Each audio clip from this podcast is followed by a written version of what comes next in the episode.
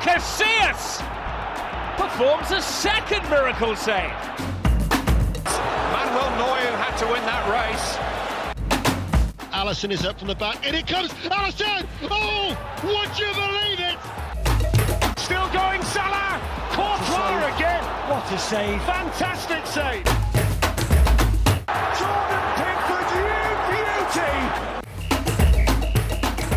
Länderspielpause ist vorbei und wir sind wieder zurück mit dem Keeper-Analyse-Podcast. Und ich hoffe, das äh, zieht euch genauso ein Lächeln ins Gesicht, so wie es äh, Antonio Rüdiger am Wochenende ein Lächeln ins Gesicht gezogen hat, als Sergio Ramos einmal zugegriffen hat und ihn, und ihn da die Backen breit, oder die Backen sage ich schon, die Wangen breit gezogen hat. Und ja, ich bin heute natürlich wieder nicht allein. Ähm, Paul ist endlich mal wieder da, kommt äh, frisch zurück aus Down Under. Grüß dich mal lieber. Soll ich Englisch oder Deutsch reden? Wie, wie du magst, also wir können gerne beides Nee, machen. wir lassen, wir lassen das bei Deutsch. ich denke auch. Aber wir können ja Kann zumindest ja dadurch, dadurch neue, neue Märkte erschließen. Was wir also auf Englisch machen. Du warst in Australien. Erzähl mal, was hast du dort gemacht? Du warst ja im Fußballkontext dort. Ich war im Fußballkontext da. Ich kenne ähm, ja, m, eine Company, ähm, die machen jedes Jahr eine Deutschlandtour ähm, mit australischen Fußballern, ziehen sich in einem Turnier in Australien dann halt aus verschiedenen Vereinen ähm, äh, die besten Spieler zusammen, die gerade halt einfach äh, erreichbar sind und nehmen die dann halt jeden Sommer dann mit nach Deutschland. Ähm, Mhm. Da der Veranstalter aber einfach älter wird, ähm, werde ich dann nächstes Jahr die Deutschlandtour für die machen. Ähm, reise mit denen ein bisschen durch den Osten mit Frankfurt oder Cottbus, Borussia Dresden, ähm, Leipzig, Marseille, Hallischer FC und dann geht's rüber nach äh, Duisburg Mhm. an die Sportschule, da noch ein paar Testspiele und dann ins Saarland zum Schluss und ja, deshalb bin ich dann hingeflogen, habe mir mein Team zusammengestellt und ja, muss jetzt an die Organisation für die kommenden Monate gehen. Okay, und wann geht's da los hier in Deutschland, dass wir es vielleicht mal auf dem Schirm Ähm, haben? Inzwischen Ich dazu. glaube im Juni 2024, Ende Juni 2024, glaube Okay, und dann kommen dann, hast du dann quasi die ganzen Aussies bei Ja. dir. 36, äh, 34 Kinder, wenn alle zusagen, plus ja, stark. kleine Eltern, plus ähm, ein Trainer. Ja, Okay. drei von denen bekommen eine gratis Tour durch Deutschland. Also ja, Durch ganz Deutschland oder nur den Osten? Dann werden Nee, schnell durch. wie gesagt, die, also ich glaube, die Kosten für die betragen sich ja zwischen 4.000 und 5.000 Euro für Mhm. den ganzen Monat mit Flügen und so. Und ja, drei, also ein Trainer, ein U19-Spieler und ein U14-Spieler kriegen halt einen gratis Trip, was halt für die schon, also die Besten, ähm, eine gute Möglichkeit ist dann, ja. Haben auch paar, also die Tour hat auch ein paar Spieler in Deutschland, die Oberliga spielen. Ähm, hat mal einen, der hat dritte Liga gespielt, der spielt jetzt aber bei Melbourne, australische erste Liga wieder und ja. Mhm. Wer ist das? Welcher Spieler kennt man den? Ähm? Eli, Eli, boah, Nachname fällt mir jetzt nicht ein, aber Okay, nachgucken. dann werden wir das auf jeden Fall redaktionell nachreichen. Ich würde einfach schon mal sagen, ähm, dass wir, äh, anders, ich habe noch zwei, ein, zwei ähm, persönliche Sachen hier noch äh, zur Ankündigung bereit. Ähm, einerseits natürlich, wenn ihr diesen Podcast unterstützen wollt, liebe Hörerinnen und Hörer, könnt ihr das wie immer tun auf kofi.com slash keeperanalyse. Da könnt ihr diesen Podcast, dieses Projekt finanziell auch unterstützen, wenn ihr das möchtet. Und die zweite Sache ist, ähm, am 25., also am Mittwoch dieser Woche, am 25.10., kommt im MDR eine Doku raus, die heißt Moneymaker. Vielleicht kennt das ja jemand schon von euch. Und da ging es um äh, Michael Bolvin. Michael Bolvin, ja, der eine oder andere kennt ihn vielleicht als Torwart, Influencer, Modern Goalkeeping. Und da habe ich eben mitgewirkt, ähm, konnte da ein paar kritische Stimmen dazu geben, habe auch mein ja, mein Gesicht in die Kamera halten dürfen. Ähm, auf einer Aufzeichnung war damals schon im Sommer, deswegen bin ich ja noch ein bisschen gebräunter als jetzt. Also insofern würde es mich freuen, wenn ihr da einfach reinschauen könnt, wer mir auf Twitter folgt, der wird es eh nochmal gepostet werden. Wie gesagt, ab dem 25.10. sollte es dann in der ARD-Mediathek zur Verfügung stehen und bei YouTube ist es natürlich auch zu sehen. Moneymaker. Paul, hast du in der Zwischenzeit jetzt schon den Nachnamen dieses Eli Adams. Eli, Eli Adams, 21 Jahre jung, Australier, hat bei Elversberg gespielt und ja. Gut, sagt mir so jetzt erstmal nichts, aber Ja. in deinen Händen ist er sicherlich irgendwie gut aufgehoben. Hoffe ich. Ich werde das Beste versuchen. Sehr gut, das werden wir natürlich alles verfolgen. Lass uns mal mit dem Bundesliga-Spieltag Nummer 8 anfangen, aus Torhüter Sicht drauf zu schauen. Und da natürlich zum Spiel zwischen Union und ähm, VfB Stuttgart, beziehungsweise Union gegen eigentlich war es, ja, Girassi wieder mal, der ähm, mittlerweile sein 14. Tor erzielt hat. Und auf dieses 1 zu 0 äh, der Stuttgarter würde ich gerne mit dir ähm, zu sprechen kommen. Denn wir haben eine Halbfeldflanke der Stuttgarter eigentlich ganz gut reingechippt. Und ähm, ja, Renault ich will nicht sagen zu wiederholten Mal, aber es ist auf jeden Fall schon ein Thema, was sich durchzieht jetzt bisher in dieser Saison nach diesen acht Spieltagen, dass er ähm, nicht so richtig, also weder Fisch noch Fleisch zeigt, so in dieser, bei diesem Gegentor. Also kommt diese Flanke reingelöffelt, Girassi ungefähr so 10, 11 Meter vorm Tor, steigt er dort hoch, entwischt dort den, den Unioner Verteidigern und Renault rückt erst nach vorne, steht dann 4 Meter, 3 Meter vorm Tor und Girassi, ja, wird quasi dazu eingeladen, über ihn drüber zu köpfen. Also kann man ja eigentlich hier schon von, einer, von, einer, ähm, von einem taktischen Fehler sprechen, den Renault da begeht, begangen hat, oder? Ähm, ja, wir reden halt wieder über ein Was wäre, wenn. Mhm. Wenn er auf der Linie steht, äh, hält er ihn, hält er ihn nicht. Ist trotzdem ein guter Kopf bei denen, da ist trotzdem relativ viel Druck drauf. Ich würde aber allgemein taktisch halt die Analyse, er sieht halt ähm, im Endeffekt, dass die Kette nicht weit genug rüberschiebt. Mhm. Ähm, sieht man auch an den Sechsern von Union, ähm, die noch versuchen, Girassi, also einen Innenverteidiger zu Girassi zu schieben, weil er selber nicht durchläuft. Und damit wird es meiner Meinung nach auch schwer für einen Torhüter, weil er seine Bewegung entsteht aus dem Resultat, dass er sieht, dass Girassi eigentlich die Innenbahn zum Tor hat, meiner Meinung nach. Mhm. Und deshalb, und er nicht denkt, dass da überhaupt noch ein Verteidiger in die Nähe kommt und merkt aber, dass, ja, dass einfach der Weg zu weit ist und dann, ja, falsche Entscheidungen getroffen. Ähm, ja, Entscheidungsfindung in dem Moment schwierig, aber aufgrund dass die Kette halt einfach nicht gut steht, weil ich finde immer. Duki, ruck, Duki rückt dort mit raus, ne? Also schiebt ja. das quasi, ich weiß, weiß gerade gar nicht, wer dort noch mit Ballner sozusagen äh, durchgestattet ist und zwischen den, oder in diesem Raum zwischen ähm, Linksverteidiger und ähm, linkes, linker Innenverteidiger dort ähm, durchstarten wollte. Ähm, dadurch rückt Duki halt raus und dadurch wird eben auch diese, diese Schnittstelle zwischen Duki und ähm, Robin Knoche, der wieder zurückgekommen ist, ja. auch sehr groß. Ja. Sicherlich auch ein Problem gewesen. Ne? Ähm, nun können wir das von außen natürlich ja gar nicht sehen, ähm, inwieweit äh, Renault dort irgendwie Kommandos gegeben hat, aber man sieht ja trotzdem, dass er auch, manchmal ist es so, wenn Keeper eben irgendwie einen, ähm, ein Kommando von hinten ausgeben, dass dann auch der Arm mitschwingt oder halt irgendwie mit dem Finger gezeigt wird. War jetzt bei Renault auch gar nicht der Fall, dass er vielleicht seinen Verteidiger vorher gesagt hätte, Duki äh, setzt sich nach hinten ab, zum Beispiel. Ja, sieht schon, also meiner Meinung nach sieht schon sehr aus, dass er sich auf die Situation konzentriert und gar nicht mehr da den Blick hat hm. ähm, für den Raumscan. Ja, wie stehen meine Verteidiger dann, als die Flanke gespielt wird, dann findet er den Blick, merkt, oh, Girasi Innenbahn, ja, zu weite Abstände der Innenverteidiger und hat dann halt diese Entscheidungsfindung einfach, wo er nicht weiß, ja, mhm. kriege ich ihn, kriege ich nie. Also meiner Meinung nach, er kriegt ihn definitiv nicht. Mhm. Ähm, ja, klar, also das geht genau, also, also aus meiner Sicht ist es ja schon so, selbst, ja, aber selbst dann wird es ja auch brutal schwer, weil ja, weil ja die, die, die, die Möglichkeit für so einen Lupfer per Kopf ist ja trotzdem irgendwie immer gegeben, dass Girassi den eher in einem hohen Bogen drüber ja. lupft, als jetzt wie bei so einem Ball, der jetzt vom Boden kommt, so der am Boden liegt, dann über ihn drüber ja. zu lupfen. Sieht ja schon fast aus, dass er spekuliert, dass er eher auf den zweiten Pfosten geht, dass Girassi ihn nicht bekommt, weil er auch so einen halben, halben Schritt nach rechts macht, da kurz. Ach ja, hm. ja, guter Punkt. Ja, ich denke einfach falsch eingeschätzt, äh, falsche Flugbahn, obwohl es ja eigentlich keine Irritation gab, keine Abfälschung, kein nix. Das wollte ich gerade sagen. Ball, das, das ist halt so, so, eine, so eine Sache, die ist bei, bei Frederik Ronno, ich erinnere mich ja noch an ein Spiel gegen, gegen RB, ähm, als Benjamin Cesko dort auch so ein, so ein Tor per Lupfer erzielt hat, als Frederik Ronno meiner Meinung nach auch so ein bisschen zu überstürzt äh, da rauskam. Ähm, das ist ja das auch schon so eine Sache, die sich einfach durchzieht, so in den letzten Wochen bei Renault, was sicherlich einerseits damit zu tun hat, dass Union generell auch nicht gut spielt. In der Verteidigung gab es jetzt einige Wechsel. Äh, Bonucci als Neuzugang kam rein, Knoche als einer der wichtigsten Stützen eigentlich, zusammen auch mit Rani Kedira, der ja auch ausfiel. Ähm, ah, hat aber auch nicht gespielt. Dass dann vielleicht dadurch auch diese Abstimmungsprobleme dann und wann gab zwischen Verteidiger und. Ähm, Schwierigste und Verfahren, wenn der Ball halt zwischen Kette und Tode ja. kommt, an der Abstimmung ähm, perfekt zu sein. Und gerade wenn dann halt die Leistungskurve nicht nach oben zeigt, sondern eher nach unten, wie bei Union. Ja, mhm. meistens dann verbunden mit Fehlern in Abstimmungen und ja. war ganz gut. Ja, absolut. Ähm, was wir aber auf jeden Fall auch nicht ähm, unerwähnt lassen wollen, ist, ist auch der Gegenüber, äh, Alexander Nübel.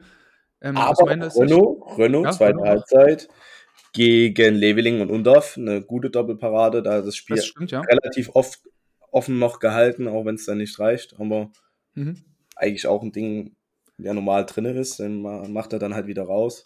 Gerade auf der Linie hat er dann ja schon seine Stärken definitiv, vielleicht in den Strafraumbeherrschung. Mhm. Aber ja, da gab es natürlich gegenüber noch einen, der seit Wochen, ich glaube, echt guter Form ist. Ja, definitiv. Ähm, du hast eben schon gesagt, Nübel. Ähm, jetzt mittlerweile zum vierten Mal zu Null gespielt in dieser Saison, ähm, damit zusammen mit Janis Blaswig ähm, an der Spitze, was die weißen Westen angeht in der, in der Fußball-Bundesliga der Männer. Ähm, Jan Übel macht es, finde ich, mehrfach gut. Es waren jetzt auch keine, keine Weltklasse-Paraden. Du hast es auch angesprochen, ähm, Frederik Rönno, der dann auch ein, zwei Mal noch in der zweiten Halbzeit auch gut gehalten hat, auch gegen Leveling, der das Ding vielleicht ein bisschen zu locker genommen hat dort gegen seinen, gegen seinen Ex-Verein, ne? Aber trotzdem Top-Parade, da müssen wir nicht drüber reden. Ähm, aber bei, bei, bei Nübel hat mir trotzdem gefallen, dass er, wie jetzt in den letzten, auch, in den letzten Wochen auch schon wieder, ähm, in dem wichtigen Moment einfach da war. Also bei dem Stand jetzt direkt nach der Halbzeit, Stuttgart führte 1 zu 0 ähm, und dann kam eben äh, Becker und unter anderem auch Fofana rein zur Halbzeit und hatten wir so eine Situation, in der Becker dort lang auf ähm, Kevin Behrens flankt und der Ball dann so ja lose durch den, durch den äh, Strafraum fliegt Richtung Fünfer und Nübel dort, finde ich, auch beherzt einfach hingeht mit so einer Superman-artigen Parade dort mit einer Faust vor, vor Fofana das Ding dort klärt. Also finde ich eine sehr, sehr wichtige und unterschätzte Szene, weil Fofana ja. das Ding vielleicht an und schießt einfach direkt aufs Tor. Oder kann auch sein, eben direkt aufs Tor zu schießen. Eine Szene, wo man einfach sieht, Selbstvertrauen, was Selbstvertrauen mit einem macht, dass er da einfach, ja, er zieht durch, kommt an den Ball. Auch das andere, wenn du kein Selbstvertrauen hast oder in einer schwierigen Situation bist und vielleicht nicht dein bestes Spiel hast, mit dem Chipper, das sieht da, ist, im Endeffekt ist das ein dankbarer Chipper dann, der da ein bisschen auf den Mann geht, wo, wo er das Eins gegen Eins hält, aber im Endeffekt. Behrens dann. Mhm. Ja, aber im Endeffekt, weil er halt Selbstvertrauen hat, ja, ist er halt da und steht richtig und ja, auch bestimmt im Zusammenhang, im Endeffekt ist der richtige Wechsel oder Laie ähm, gewesen, um einfach, ja, Selbstvertrauen zu tanken. Jetzt hätte er bei Bayern wahrscheinlich ja, vielleicht ein paar Spiele bekommen und dann setzt du dich wieder auf die Bank. Also wenn überhaupt, wollte gerade sagen, ne? Wenn ähm, überhaupt, wenn, klar, Ole jetzt auch Riesenspiele, kommen ja dann später nochmal drauf zu. Ähm, aber ja, gutes, gutes Management, würde ich sagen. Absolut. Und ähm, diese, diese eine Nübelparade, auf eine würde ich gerne noch eingehen. Du hast ja schon diese eine von Kevin Behrens dort noch erwähnt, als er rauskam und er einfach stehen blieb. Also wahrscheinlich, wenn, wenn, du das Ding jetzt als, ich erinnere mich an den allerersten Spieltag, als Kevin Behrens dort ähm, einen Hattrick erzielt hat. Also wahrscheinlich, wenn Behrens dort ähm, seine Form, Form einfach hat und ein ganz anderes Selbstverständnis hat, dann löst er die Situation vielleicht doch irgendwie anders. Ähm, aber trotzdem, wie ähm, Nübel dort erstmal nach vorne schiebt, sich groß macht und einfach äh, versucht, das zu verteidigen, was er verteidigen kann, ne? also alles in seiner Macht Stehende, muss man auch sagen, löst er eine trotzdem gut. Also hat er auf jeden Fall seinen Anteil dran gehabt, ähm, an dieser Parade. Ähm, Definitiv. Genauso gut auch, würde ich noch als die letzte Aktion ähm, und die letzte Szene zu diesem Spiel würde ich gerne noch kurz mit dir besprechen. Wir hatten auch wieder so eine Situation wieder, ähm, war Becker und äh, Fofana beteiligt. Als Becker dort von, von der linken Seite aus reinflankt, etwa Höhe ja, Strafraum, Strafraum-Eck.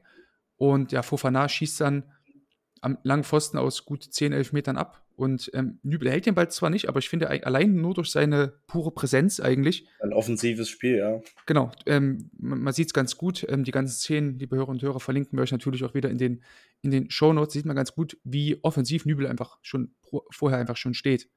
Und was passiert Dadurch das ganz Tor kurz, wird, ja, das Tor wird kleiner. Äh, Stürmer muss mehr überlegen, na, was mache ich, wenn er vielleicht auf der Linie steht, wirkt es für einen Torhüter viel, äh, für den Stürmer viel größer. Mhm. Äh, muss nicht, dann heißt es einfach nur aufs Tor bringen. So musst du als Stürmer wahrscheinlich dann schon ein bisschen mehr den Kopf anschalten und na, äh, ist extrem nah schon. Und dadurch geht er dann halt drüber. Und das sind halt so Mentalitätsdinger, um einfach beim Stürmer in den Kopf zu kommen, ja zweimal gut da gewesen, eins gegen eins, da steht er wieder nicht schlecht bei der Flanke. Und mhm. Genau. Aber was man natürlich auch noch sagen muss in dem Spiel, ähm, ich weiß nicht, ob du es komplett gesehen hast, aber da gab es so eine Situation, in der Nübel auch bei so einer äh, Ecke auch nicht ganz optimal aussah, so ein bisschen drunter durchgesegelt. Also ist es auch nicht so, dass Nübel jetzt jedes Spiel ähm, dort äh, Prime Neuer ist. Das muss man ganz klar sagen. Allerdings ist es halt trotzdem so, dass er in den wichtigen Momenten dennoch da ist. Ähm, ja. Aber trotzdem diese Luft nach oben gibt es halt immer noch, was ja trotzdem auch irgendwie ganz gut zu sehen ist oder einigermaßen beruhigend ist, sage ich mal, wenn man den VfB Stuttgart äh, dieser Tage beobachtet. Der ist ja gerade im besten Team und mhm. äh, kriegt zu Recht das Lob und auch das Lob des Teams ähm, mit dann, auf den Weg. Dann, dann vielleicht mal die äh, provokante Frage zum Abschluss. Wäre er dann in der Form nicht auch einer für die Nationalmannschaft? Ich meine, wir haben jetzt gesehen, Kevin Trapp hat sich jetzt am Wochenende ja, verletzt beim, bei der Erwerbung mit Rückenschmerzen ähm, oder mit Rückenproblemen. Ähm, Neuer kommt ja jetzt irgendwann bald wieder, soll irgendwann bald wieder kommen. Aber im Endeffekt gibt es ja an einem Nübel in der Form recht wenig auszusetzen, ne? Ja. Wenn man jetzt einen Chris Führig auch vom VfB Stuttgart mit dazu nimmt. eine schwierige Situation. Ich glaube auch Bernd Leno ist ja sehr unterm Radar, der eine riesen Saison, letzte Saison schon gespielt hat bei Fulham, jetzt dieses Jahr wieder ganz gut in der Premier League Ja. agiert. Gibt viele auf Position 3 ist natürlich extrem schwierig, da jemanden zu finden. Jemanden zu Wen holen. man, wen man dann wirklich mitnimmt. Ähm, Genau. Meistens ist es ja die, dieser berühmte äh, Mann, dritte, star äh, der starke dritte Mann für das, für das Teamgefüge, für den Kader. Das sollte man auch wahrscheinlich nicht, gar nicht so sehr unterschätzen bei Turnieren und so weiter. Ähm, gerade vor dem Hintergrund, dass sich ja Leno und Ter Stegen auch gar nicht so grün sein sollen, schon aus Jugendtagen, was, ich, was man immer so hört und liest. Ähm, plus äh, Nübel und Neuer äh, haben sicherlich auch ihre eigene kleine Vorgeschichte. Oder wie es gleich bei News sagt, wir nehmen Riemann mit für die Elfmeter. Ach Gott, ja, genau. Für die Elfmeter. Da freue ich mich dann schon drauf, wenn Manuel Riemann dann ähm, ähnlich wie bei der WM 2006 gegen Argentinien dort von Manuel Neuer die Hand geschüttelt bekommt vor dem Elfmeterschießen gegen, weiß ich nicht, Nordmazedonien oder gegen oder welche Mannschaften auch immer wieder mit dabei sein werden. Wir werden es alles weiterhin beobachten. Wir gehen mal weiter zum nächsten Spiel zwischen Darmstadt und äh, Leipzig, die sich gegenüberstanden. Ähm, und da würde ich gerne mal mit dir über dieses 2 zu 0 sprechen, dieser Freistoß von Emil Forsberg.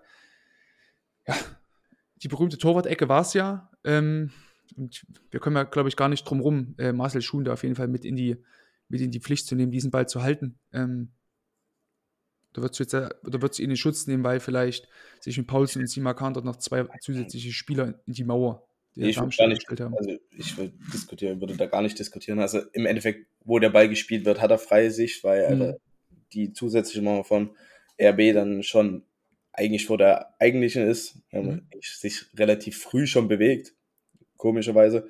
Und dann ist es halt, ja, er, er schwankt halt zwischen zwei Techniken, habe ich so ein bisschen das Gefühl. Er weiß nicht wirklich, was er machen will. Ähm, will er den wirklich einfach nur auf, aufnehmen als flachen Ball auf den Mann oder ist auch der Fuß so ein bisschen, ah, will er den mit dem Fuß klären? Die richtige Entscheidung wäre, glaube ich, einfach den seitlich zu klären. Ja, Ganz normal seitlicher flacher Ball. Ja, falsche Entscheidung. Ähm, schwierig. Marco Rose, Marco Rose war dann ja auch danach ein bisschen so verdutzt, so, warum ist der Ball jetzt auf einmal drin gewesen so. Ähm, sieht man auch sehr selten, weil Schuhen habe ich bisher als ähm, sehr, sehr Richtig gute guten, Saison. Ja. genau, also, also, also diese, dieser klassische ähm, äh, Aufstiegstorhüter, ne, die du da als Mannschaft brauchst, die einfach unten drin steht, die vermeintlich gegen Abstieg, Abstieg spielt. Ähm, da hat er auf jeden Fall Darmstadt das ein oder andere Mal schon die Punkte da festgehalten, ähm, beziehungsweise Tore verhindert. Ähm, ja, in dem Fall, wie du es schon sagst, ne, hat einfach die falsche Technik da gewählt. Die, die Sicht war frei, gut, dass du sagst. Ne? Das war schon komisch, dass Pauls und Simakan sich dort sehr, sehr früh dort so nach, ja genau, sich so sehr, sehr früh schon rüber begeben haben, hinter die äh, Darmstädter Mauer. Also, wenn man ihn wirklich das vielleicht so ein bisschen in Schutz nehmen will, dann war es vielleicht, dass er dann den Ball doch einen kleinen Tick vielleicht zu spät gesehen hat. Aber trotzdem muss er den Ball dann parieren mit einer anderen Technik. Diese Korbtechnik war für mich nicht die richtige. Ja noch, wie weit er sein linkes Bein dann schon so drüben stehen hat. Also er konnte fast gar nicht mehr den, den Oberkörper so nach unten bringen, um dort ähm, die Hände nach unten so ähm, Ja. Richtung Ball zu bringen. Also da wäre es abkippen seitlich. Dann kannst du den Ball festhalten oder eben zur Seite abwehren. Das wäre auch eine Möglichkeit gewesen, denke ich. Bessere Entscheidung auf jeden Fall. Genau. Also auf dem Niveau müssen wir, glaube ich, nicht drüber reden. In der Bundesliga musst du den halt halten. Da ist es auch nie super brutal geschossen von Forsberg. Klar hat er ein bisschen Topspin und zieht vielleicht ein bisschen runter, was er, was er nicht erwartet hat, aber Ja, das ist Genau. halt Bundesliga, ne? absolut. Und ich glaube, äh, Marcel Schuhen wird sich da selber auch ähm, den Schuh anziehen, im wahrsten Sinne des Wortes. Ähm, und dann die Sache entsprechend auch analysieren. Und ja, mehr kann man, glaube ich, dazu gar nicht sagen. Müssen wir auch gar nicht groß totreden, das Ding. Ähm, und stattdessen schauen wir mal weiter zum Spiel zwischen Heidenheim und dem FC Augsburg, dieses Knallerspiel, was wir, am- was wir am späten Sonntagabend noch gesehen haben. Ähm, und da über dieses 2 zu 3 der Augsburger mal sprechen. Ähm, wir haben dort eine Situation, in der Jensen sich über rechts durchtankt und den Ball dann ja schon, sag ich mal, auf 11 Meter Höhe etwa Ja, so in den fast 16er näher, fast reinbringt, sagen. ich habe gerade das Standbild offen. Also von hinten, also es, der kommt Richtung Fünfer vorgespielt, also vielleicht 6, 7. Nee, nee, ich, ich meine, ich meine, Jensen war ungefähr so auf 16er, So, ja. 14 Meter Höhe, genau, und du, du sagst dann eben, ne, wird dann so vor den Fünfer ungefähr gespielt, vier Meter vorm Tor fast schon, kommt dann die Mirovic hinten am langen Pfosten zum, ganz frei zum, zum Torabschluss und da sieht dann auch das Tor freistehend. Ähm, ja, und Kevin Müller finde ich, ach, also, Ja, wir haben wieder, erstmal, erstmal haben wir wieder das zwischen Kette ja, und Torhüter, wieder gleiche Situation, Entscheidungsfindung. Aber Mhm. ich, ich verstehe nicht, warum er da so diagonal nach hinten geht, weil er macht sich ja das nicht leichter. Der Weg wird ja länger vom, für, vom Ball, für ihn wird er länger, warum er nicht nach vorne agiert, weil Ja. ja, Höhe ersten Pfosten ist der Ball auch schon im Fünfer, meiner Meinung nach. Und einfach nach vorne agieren, da, meiner Meinung nach sollte er den bekommen und so ist er nur so ein bisschen dran, minimal und dann ist aber das ganze Tor halt leer. Ja, müssen wir aus deiner Sicht auch über seine Grundposition sprechen? Ich meine, also wir haben jetzt, da muss ich jetzt mal wirklich CDF und Sportschau und alle anderen, die diese Highlight-Videos hochladen, mal wirklich rügen, weil man bekommt keine klare seitliche Ansicht, wo Müller steht. Wir bekommen nur diese eine Hintertor-Ansicht und dann irgendwie so ganz nah alles irgendwie auf den Flankengeber drauf. Also so ganz deutlich wird es halt nicht, wo Kevin Müller vorher stand, außer in dieser ersten Wiederholung. Da sieht man dann hinten raus in etwa, dass Müller sehr, sehr weit am ersten Pfosten stand und auch sehr nah zu seiner Linie im Übrigen.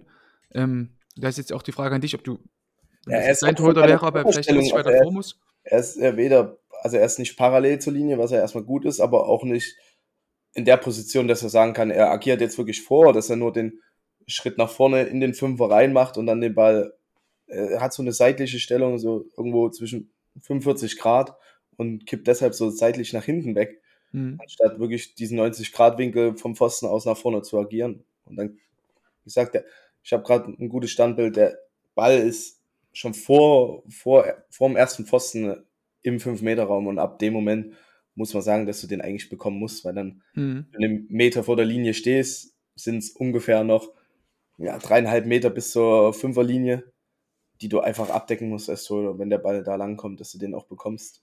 Mhm. Ich glaube, Siersleben macht halt auch, also der, der Heidenheimer Verteidiger macht halt auch noch so eine, so eine Handbewegung wie, also so, so, so eine schützende Handbewegung. Wirkt es fast schon wie so, Keeper hast du. So. Ja, er Also es- fällt dann, er fällt, und dann fällt er parallel zur Torlinie eigentlich, zur Grundlinie, was halt, Ja. wo du eigentlich jedem Nachwuchstorhüter sagst, ja, im Fünfer agier nach vorne, ja, da, da wird der Weg vom Ball kürzer, für, also zum Ball kürzer, ähm, Ja. anstatt länger. Ja, So ja. ist natürlich dann, das, sind, das dann muss er auf einmal drei, vier, fünf, sechs Meter machen, anstatt nur ja, einen Meter und dann einen Abdruck nach vorne und in den Ball rein zu agieren.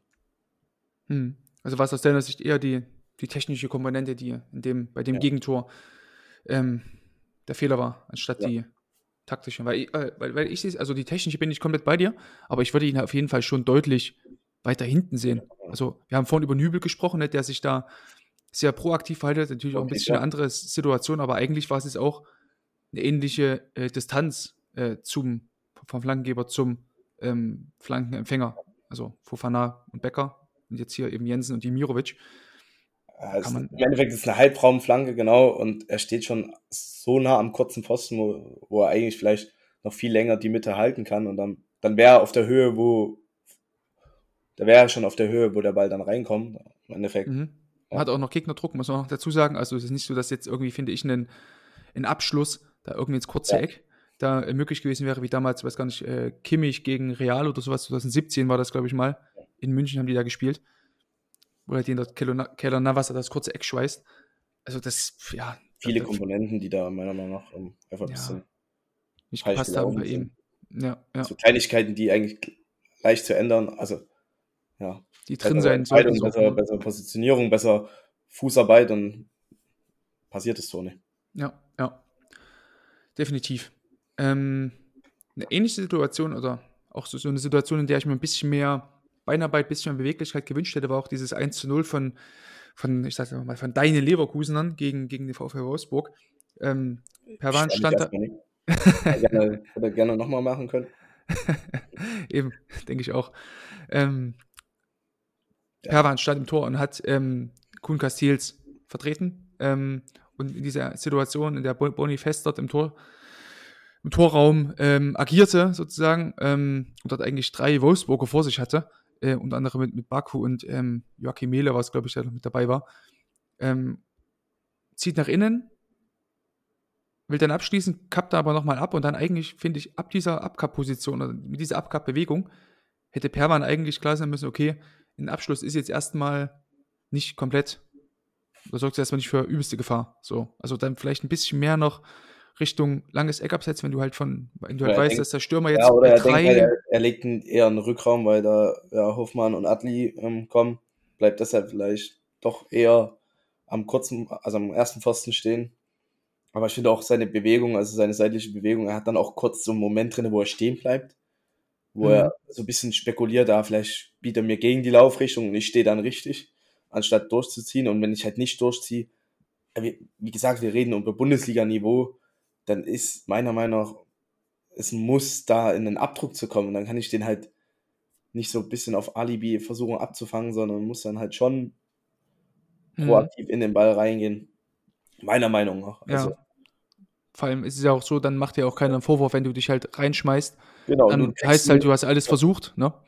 Also er fühlt sich extrem sicher, dass er den Ball vor der Linie hat. Es steht aber ein, schon einen Meter im Tor. Und dann, Steht mit beiden Füßen hinter der Linie so. dann denke ich, sieht halt einfach ja, sehr unglücklich aus. Unglücklich, vielleicht falsches Wort, aber Ja, du, du hast schon angesprochen, Bundesliga-Niveau, also für mich ist da wirklich so, also dieser, dieser Moment, in dem Boni fest hat abgehabt. Also es war auch die ganze Zeit so, dass Ja. Perwan nur auf den Ball geguckt hat, sieht man auch in dieser einseitlichen Kameraeinstellung ganz gut, dass er dann nur darauf geschaut hat, was macht der Stürmer. Ja. Keinen kurzen Schulterblick, okay, was ist jetzt vielleicht ähm, in meinem, zu meiner linken Schulter im Rückraum los oder so.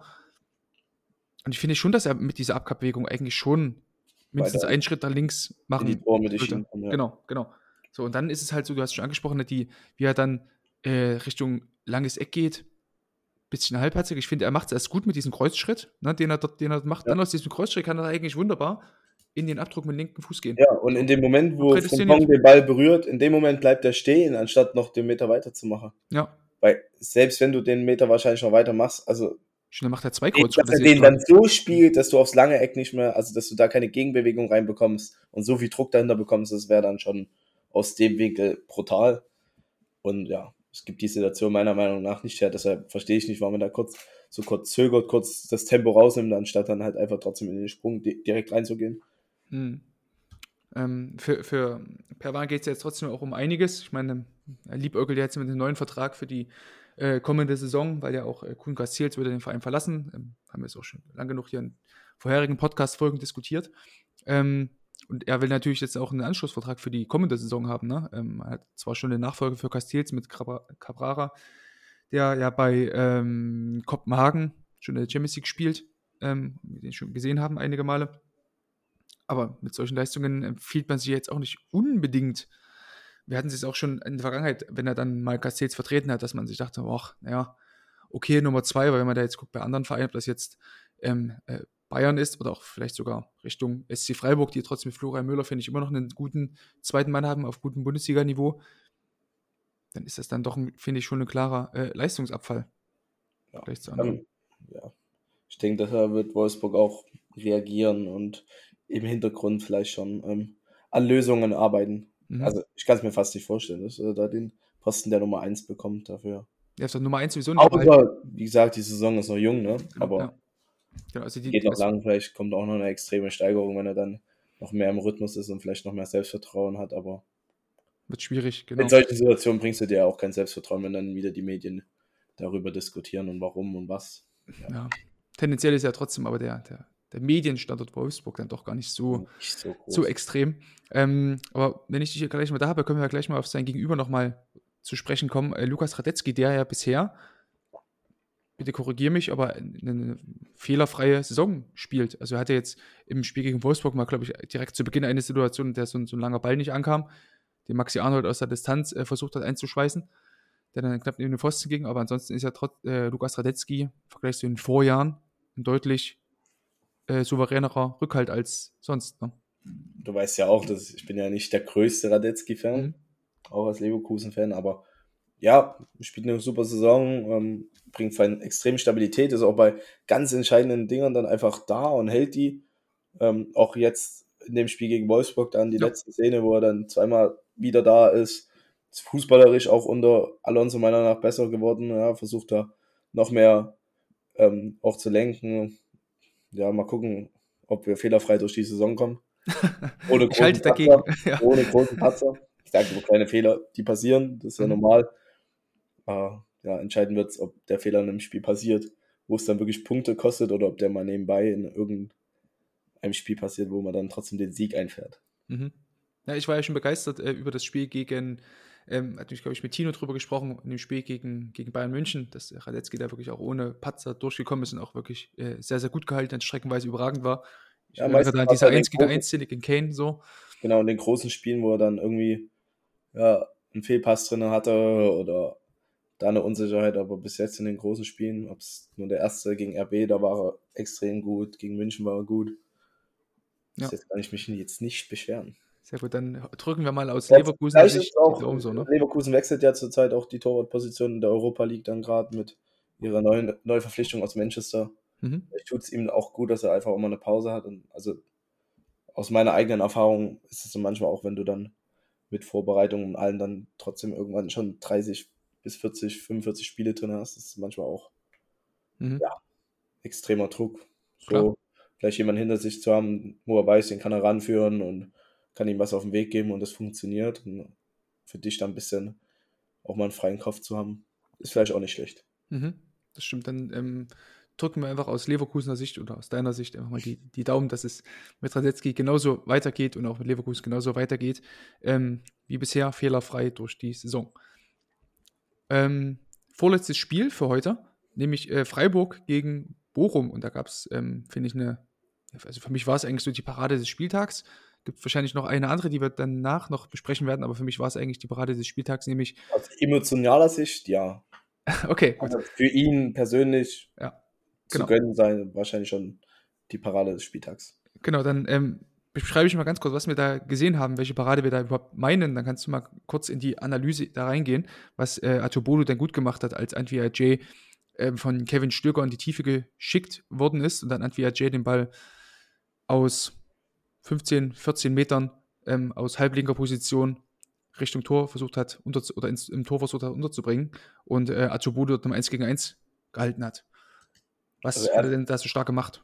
Er hat auf jeden Fall erstmal richtig gute ähm, Fußarbeit in der Rückwärtsbewegung. Also Ja. ist extrem schnell ähm, nach hinten geschoben und dann aber automatisch auch eine richtig gute ähm, Stellung im Tor. Also zum Stürmer, dass das Tor extrem wenig Angriffsfläche bietet. Also wenn man im Standbild guckt, rechts von ihm, also das linke Torwart-Eck, Mhm. extrem wenig Platz. Da würde er wahrscheinlich mit der Hand rankommen und auf, auf den langen Pfosten hält er ihn ja dann. Also hat eine extrem gute Hand-Fuß-Kombination so, ne? Mhm. Und dann natürlich mit der Reaktion, dass er wirklich auch da, weil wahrscheinlich würde er normal über die Schulter gehen und kriegt noch die Hände in die Richtung in einer, in einer Grätsch, Grätsch-Aktion noch Hände hochbekommen. Also das ist schon hohe Kunst, glaube ich. Mhm. Genau, das, das taktisch hat mir auch sehr, sehr gut gefallen, wie schnell er das einfach nach hinten sich halt abge, also ab, absetzen konnte. Ähm, und erstmal so einerseits so diese, dieses Tempo diktieren konnte, ne, indem er so ähm, Gute war es, glaube ich, da mitgerannt ist, ne? Genau, der Stürmer hat eigentlich perfekte Position trotzdem, weil eigentlich hat er keinen Gegnerdruck, gar keinen. Und Ja. Aber in dem Moment, wo Atobolo dann auch einfach, er sucht auch nicht den Blick nach hinten, wo ist denn mein Tor? Er weiß, wo das Tor ist, hat er auch einfach noch mehr Zeit. Also ich glaube, wenn du als Stürmer auf den Tor zuläufst und er guckt dich die ganze Zeit an und du merkst, oh, das Tor dahinter, das steht richtig gut, Hm. hast du alles richtig gemacht in dem Moment.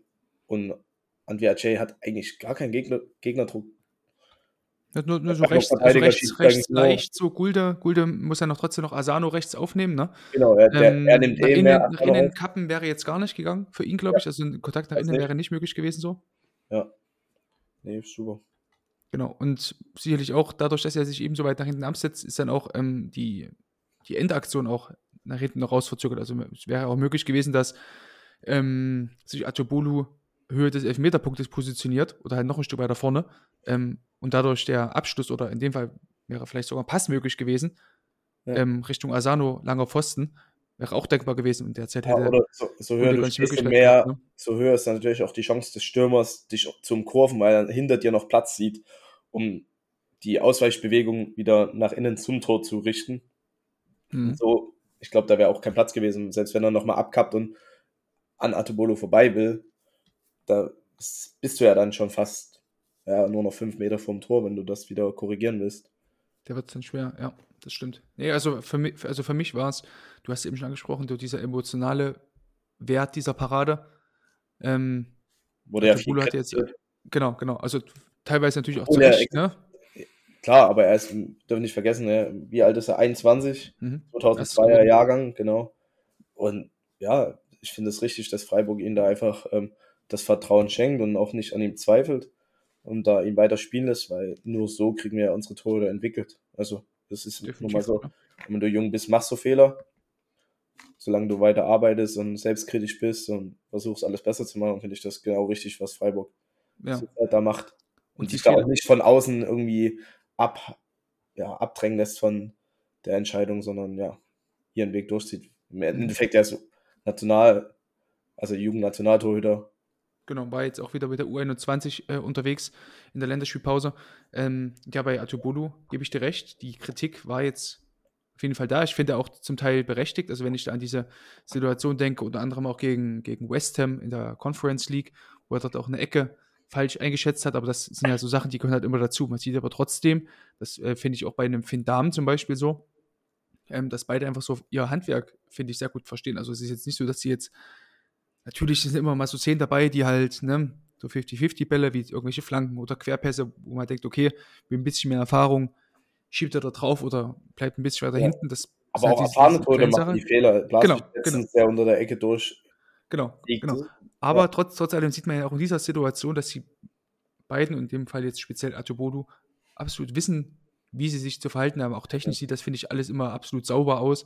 Ähm, und ist auf jeden Fall immer erstmal eine, ähm, ein schöner neuer Farbtupfer so auf dieser, auf dieser Leinwand Bundesliga-Torhüter, sag ich mal. Genau. Und extrem spannend zu sehen. Im Endeffekt, irgendwann werden wir über die Nachfolge von einem Neuer oder Testegen reden. Ne? Auf Dauer, ja, da da kommt man sicherlich auf einem Niveau vorbei. und- So. Hm. ja, wird interessant zu sehen, wer dann irgendwann mal in die Fuß, Fußstapfen reintreten wird. Ja. Oder sich die Handschuhe anziehen, die, die metaphorischen. Ja. So, so sieht es ja dann im Endeffekt aus, genau. Ähm, kommen wir zum ähm, ja, letzten Spiel, was wir jetzt- oder, zur letzten Parade, die, wir gerne noch, die ich gerne noch mit dir analysieren würde. Ähm, was auch sicherlich ein, ein Mitbewerber ist für die Parade des Spieltags, nämlich dieser, diese, diese Parade nach dem Kopfball von Jason Lee von äh, Sven Ulreich gegen Mainz am Samstagabend. Ähm, hat mich irgendwie so ein bisschen erinnert an so einen an Olli Kahn irgendwie. So, so Vin Vintage Oder- Kahn so. Ja, oder ein Neuer damals Nationalmannschaft gegen, gegen Frankreich. Frankreich, Ja, 2014, 14. ja, genau. Ja. Die Parade ist ja auch, war, der Arm steht einfach, der ist einfach da und hat Stabilität, ja. Erinnert Mhm. mich an seinen Konkurrenten. Ein wenig. Ja, auf den kommen wir jetzt auch gleich noch zu sprechen, aber vorher natürlich ähm, sei nicht unerwähnt, sollte nicht unerwähnt bleiben, wie gut das Ulreich einfach erstmal macht, ne, aus taktischer Sicht. Also Ja. hat er jetzt, wir haben natürlich jetzt vorhin noch darüber gesprochen, dass ähm, Frederik Rönno da eine falsche Entscheidung getroffen hat. Ähm, auch wenn jetzt diese Szene nicht komplett äh, vergleichbar ist, aber hier ist es deutlich klarer, was äh, Ulreich davor hat. Setzt sich sofort gut nach hinten ab. setzt sich ab und dann im Endeffekt gegen Laufbewegung, also weil er trotzdem ein bisschen nach rechts agiert, Mhm. dann gegen die Laufbewegung, Laufbewegung wieder nach links, front, also front, ja, frontal in den Ball zu gehen, da Mhm. die komplette Länge nutzen und dann trotzdem die Spannung zu behalten, weil es ist jetzt auch kein Kopfball, der mit keiner Geschwindigkeit kam, der ist ja gut gedrückt aber guter Kopfball, jo, auf jeden Fall. Also denken wir bei, bei Lee gar nicht, aber trotzdem ein sehr, sehr kopfballstarker Spieler. und sehr explosiv, also viel Kraft dahinter, den musst du auch erstmal, also dann noch so entscheidend nach vorne bringen, dass er gegen Pfosten geht. Also, dass du da die Energie auch aus dem Ball nimmst, das ist schon brutal. Ja, das hat, also hat mir sehr, sehr gut gefallen, diese Parade. Ähm, es war jetzt auch nicht das erste Mal, dass Ben Ulreich jetzt in den letzten ähm, Spielen einfach eine gute Leistung gezeigt. Also ich, ich klammer jetzt mal so dieses Spiel gegen RB aus, ähm, wo er nicht gut gespielt hat, äh, finde ich. Jetzt auch dieser, egal, haben wir ja alles schon analysiert in vorherigen Folgen. Ähm, aber er hatte jetzt auch äh, gegen Kopenhagen in der Champions League auch eine gute Situation, in der er dort äh, Bayern ähm, kurz vor Schluss noch diesen Sieg festgehalten hat mit einer auch wieder so eine Oli Kahn Vintage-Parade irgendwie so ein bisschen, ne? Ja. Ähm, ja, und es ist jetzt zur Zeit auch mit diesen Gerüchten rund um Neuer, der jetzt ja bald irgendwann zurückkommen soll. Äh, wenn man jetzt die nächsten Spiele anguckt für Bayern, geht es jetzt ähm, unter der Woche gegen Galatasaray in Istanbul. Äh, Tuchel meinte wohl, dass es da noch kein Comeback geben wird, aber ja, dann eben gegen Darmstadt, dann Saarbrücken im Pokal und dann am 4. November schon gegen Dortmund. Ähm, letztendlich bleibt jetzt auch nicht mehr so viel Zeit für Neuer dort, um zurückzukommen. Weil Sven- Ulreich, über den wird dann ja trotz alledem bei dieser Diskussion äh, kaum drüber geredet, ne? sondern ja eigentlich nur darüber, wann kommt Neuer endlich zurück. Und Ulreich macht sie eigentlich ganz gut. Das ist halt ein bisschen das Bayern-Problem. Ich weiß noch, wo wir diskutiert haben über Sommer Ach, ja. und Co. Da war ich auch hier und dann denke ich mir, heute denke ich mir so, ah, vielleicht hätte sich Bayern viel Diskussion und auch viel Geld sparen können, hätten einfach Ulreich reingestellt und wären vielleicht damit besser gefahren, Hm. weil er einfach die Situation kennt und auch wusste, auf was es ankommt und das er wirklich auch nicht schlecht gemacht hat. Und jetzt geht es halt im Endeffekt andersrum wieder los, dass Ulreich spielt von Woche zu Woche gute Spiele und es wird eigentlich nur wirklich drüber geredet. Jeden Tag liest man Medien, oh, neuer vor Comeback, neuer da, Mannschaftstraining. Vielleicht reicht es da schon und vielleicht reicht es gegen Mainz schon und Mhm. im Endeffekt wird gar nicht auf dem im Tor geachtet, der extrem gut performt und von außen der Mediendruck so extrem ist, dass ja, Neuer muss wieder, muss wieder, aber was wäre denn, also äh, wird Neuer in der Form gerade so viel besser sein als Ulreich? Oder ist es einfach nur der Name, der ihn zurück ins Tor bringt? Das ist halt die Frage, Ich- die ich mir stelle. Ja, also sicherlich spielt er so ein bisschen so diese, diese Legacy mit von Neuer. Hat er sich trotzdem auch verdient, wie ich finde, ne, muss man auch dazu ja. sagen. Aber ähm, das ist quasi, sobald Neuer wieder fit ist, dann der Wechsel sofort kommen muss. Auch so überstürzt, wie gesagt, ich hatte es ja angesprochen, die, die Spiele jetzt, die jetzt kommen. Es wirkt ja fast so, als Bayern Druck hätte, weil- dass es gerade gar Ja. nicht läuft, dass Neuer unbedingt zurück muss. Genau. Also, Ja. ist denn da so der Druck da? Ich sehe es nicht so, weil Ulreich ja eben derzeit ähm, so diese, diese Fehler der lö doch löchrigen Bayern-Defensive durchaus ähm, ausmerzen kann. Was man sich natürlich davon erhofft, dass man wieder einen Führungsspieler auf dem Platz hat, der dann ähm, auch die Abwehr von hinten anders vielleicht ordnet, führt, wie auch immer, und auch gerade bei langen Bällen ein bisschen ähm, raumgreifend ist, als es Ulreich dann und wann doch mal ist. offensiv, also nach vorne zu agieren und vielleicht ein bisschen spielstärker Mhm. ist, obwohl ich dieses, ja, ja, von der Mentalität und im Team besser orten, kann ich mir fast nicht vorstellen, weil ich glaube, dass Ja. Ulreich so gut extrem ähm, auch akzeptiert wird vom Team und Das, auch von seiner, Persönlich auch abreden, seiner ja. Persönlichkeit, wie er im Interview dann sagt, ja, ich kenne meinen Job ganz klar und wenn Manu fit ist, spielt Manu und ich werde ihm versuchen, da zu helfen. Das finde ich schon, also es ist schon extrem guter Charakter und ich glaube auch extrem wichtig fürs Team. Deshalb ist ja auch die Frage, wie gesagt, musste mal überhaupt einen Sommer letztes Jahr holen. Wenn man Das sich stimmt, so ja. jemanden hast, der so gut, also ist ja nun mal so, dass du als zweiter Torhüter eigentlich Probleme hast im Team, akzeptiert wirst und da auch Anerkennung findest. Und ich glaube, da ist er schon, da gibt es wenige Torwart-Duos, die so gut zusammenarbeiten können, denke ich. Mhm. Nach außen hin ist es natürlich klar, dass äh, Ulreich dort ähm, versucht, seine Rolle klar zu machen und das nicht irgendwie ja. aufmuckt. Wenn man jetzt bedenkt, Ulreich hat jetzt noch einen Vertrag bis Saisonende bis 2024. Ähm, Aber er hat auch davor die Jahre nie, wenn es so war. nee, das stimmt, aber, Aber es, es ich wäre ja trotzdem was anderes. Es wäre jetzt ja was anderes, wird er jetzt ähnlich wie, wie, wie Nübel es gemacht hat, offensiv klar fordern. Wenn er wieder fit ist, kämpfe ich Nummer eins. trotzdem. Also ich, Ja. da will ich einen offenen Konkurrenzkampf. Der ist auch nicht blöd. So. Ja. Und der weiß auf jeden Fall, dass er immer seine Spiele bekommen wird. Ähm, ja, ist halt nur dann die Frage, wie es dann darüber hinaus weitergeht, weil ich glaube, dass ja der, der Plan ist ja trotzdem schon, dass man den äh, Daniel Peretz, den man ja im Sommer jetzt ähm, geholt hat aus Tel Aviv, dass er trotzdem in der Rangordnung perspektivisch vor Ulreich stehen soll, dass man meinetwegen nächstes Jahr dann sozusagen, wenn alle wieder fit sind, alle drei, mit Neuer, Peretz und Ulreich als Nummer drei in die Saison geht. Vielleicht nochmal ein Jahr in ist so mein- Wolfsburg. Können wir das Wolfsburg mitgeben. Ja, Eine Übergangssaison braucht. Wahlweise. Irgend sowas. Genau. Ähm, genau. Und dann lassen wir mal kurz über äh, die Personalie nur Manuel Neuer nochmal sprechen. Wir müssen natürlich da jetzt auch nochmal reingehen. Es nützt ja alles nichts. Ähm, du hast es eben schon angesprochen. Also muss er denn zwangsläufig nur, wenn er wieder zurückkommt, muss er trotzdem spielen. Das müssen wir auch nicht drüber reden. Also wenn er sich jetzt auch die, die, die Chancen auf die äh, EM im, im Sommer nächsten Jahres da ähm, ausrechnen will, ist es ja zwangsläufig so, dass er auch im Verein die Nummer 1 sein muss und auch unangefochten seine Leistung zeigen muss, ohne dass da irgendwelche Fragezeichen hinter sind, wenn er jetzt auch, wie gesagt, als Nummer 1 in die EM starten will im Sommer. Also da kommt schon sehr, sehr viel jetzt auf ihn drauf zu. Da muss er eigentlich auch schon sofort Leistung bringen. Ne? Wie gesagt, nach der letzten Verletzung war es ja auch schon so manche Situationen, wo man dachte, ah, neuer 2014 hätte den gehalten. Ja, es, ich finde es schwierig. Ich bin auch nicht der größte neuer Fan, klar. Was? Das ist, nee, klar, das beenden, Torwartspiel dann, verändert. und beenden, ist dann beenden wir jetzt total- hiermit diese Folge, Paul. Dankeschön. Das war's, liebe Freunde. Tschüss. klar, der das Torwartspiel brutal verändert und hat 2014 in Prime wahrscheinlich wirklich der beste Torhüter, den es bis jetzt gab im allgemein gefassten. mhm. Trotzdem, ja, finde ich halt immer seine Außenwirkung zu groß, dass er unersetzbar ist.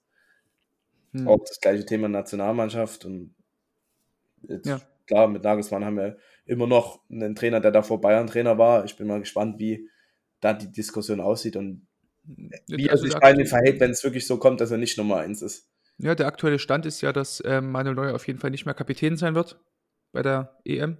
Oder erstmal künftig so. ja. Was auch Neuer so, was man liest, ähm, so akzeptiert hat, ohne irgendwie rumzumurren. Deswegen ähm, ja, ist dafür ist vielleicht so ein kleiner Fingerzeig schon mal zu erkennen. René Adler sagt ja auch, dass wenn ähm, ja, beide fit sind, äh, sollte also beide im Sinne von Ter Stegen und Neuer ne, auf, die, auf dieses Duell wird sich da hinauslaufen oder auf diese beiden Personalien, dann sollte auf jeden Fall der spielen, der ähm, besser in Form ist. Ja, wenn es eben Ter Stegen ist, dann ähm, soll es auch bitte so sein.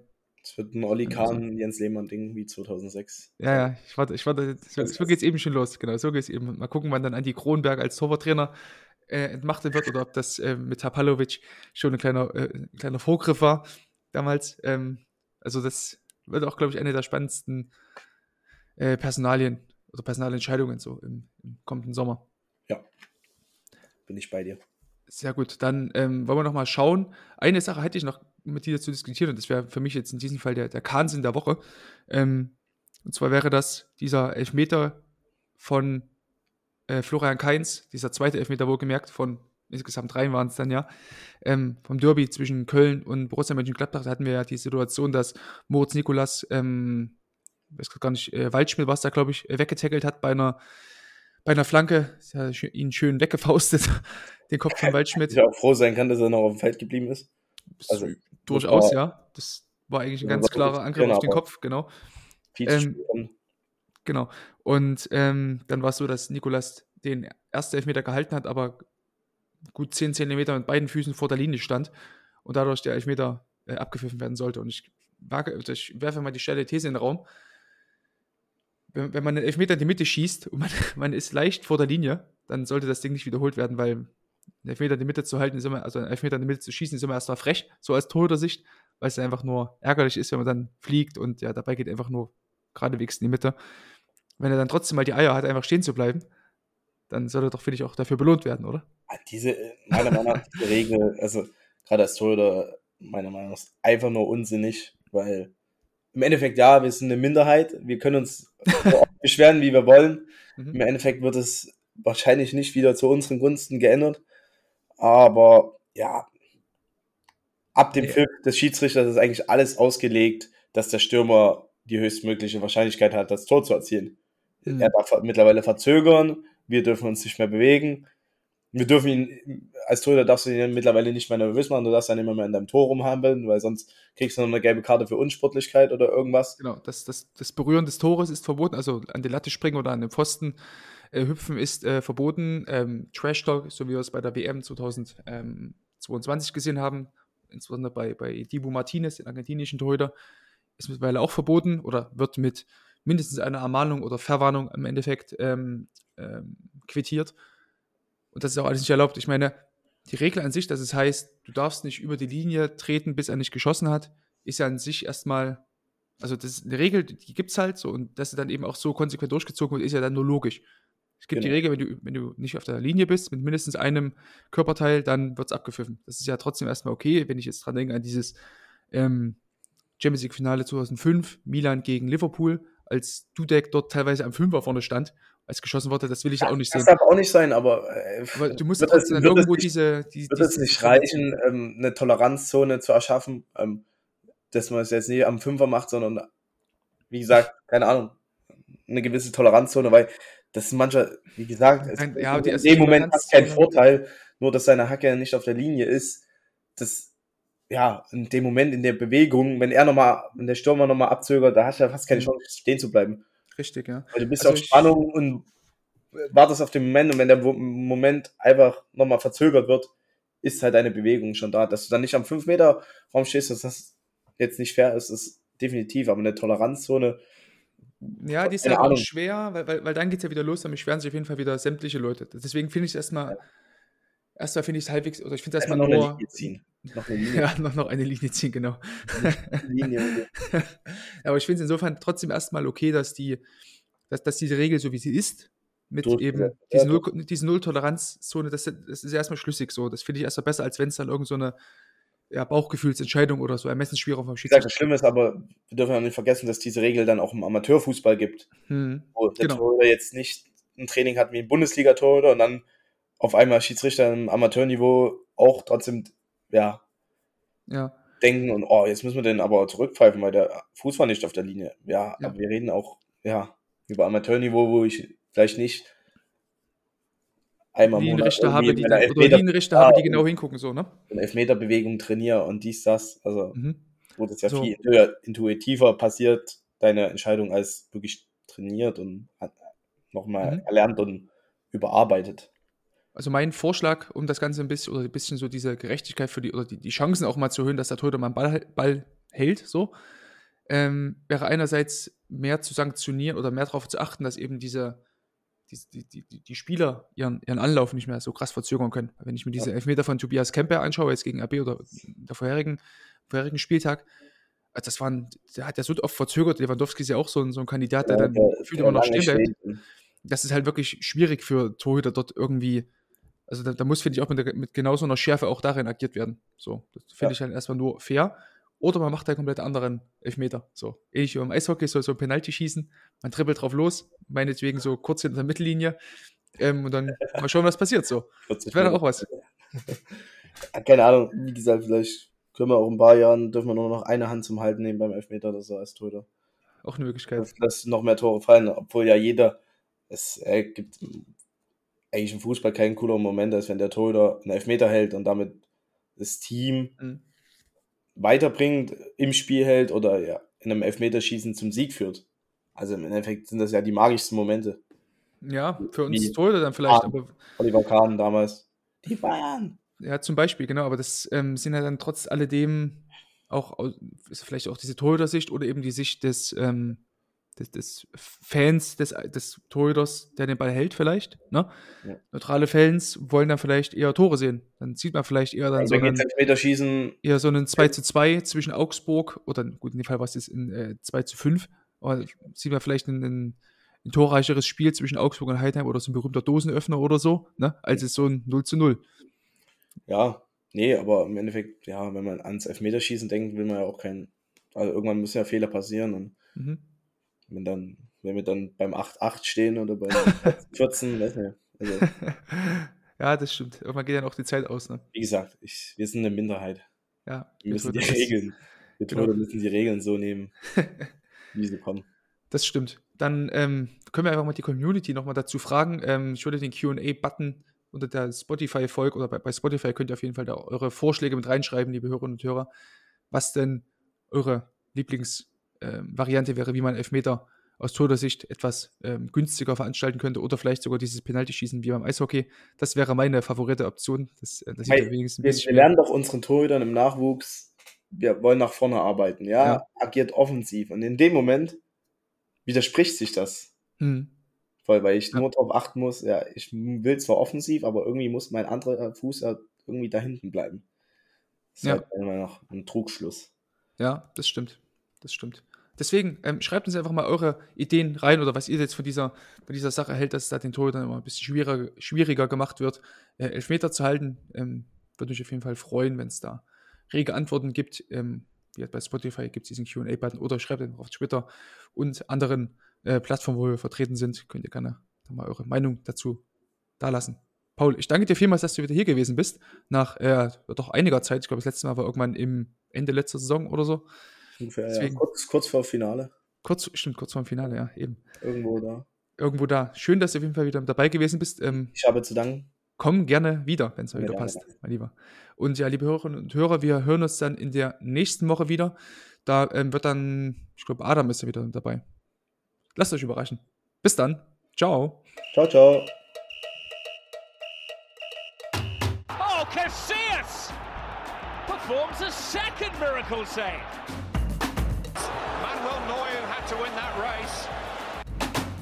Allison is up from the back. In it comes. Allison! Oh! Would you believe it? Still going Salah. Courtois again. What a save. Fantastic save. Jordan Pickford, you beauty.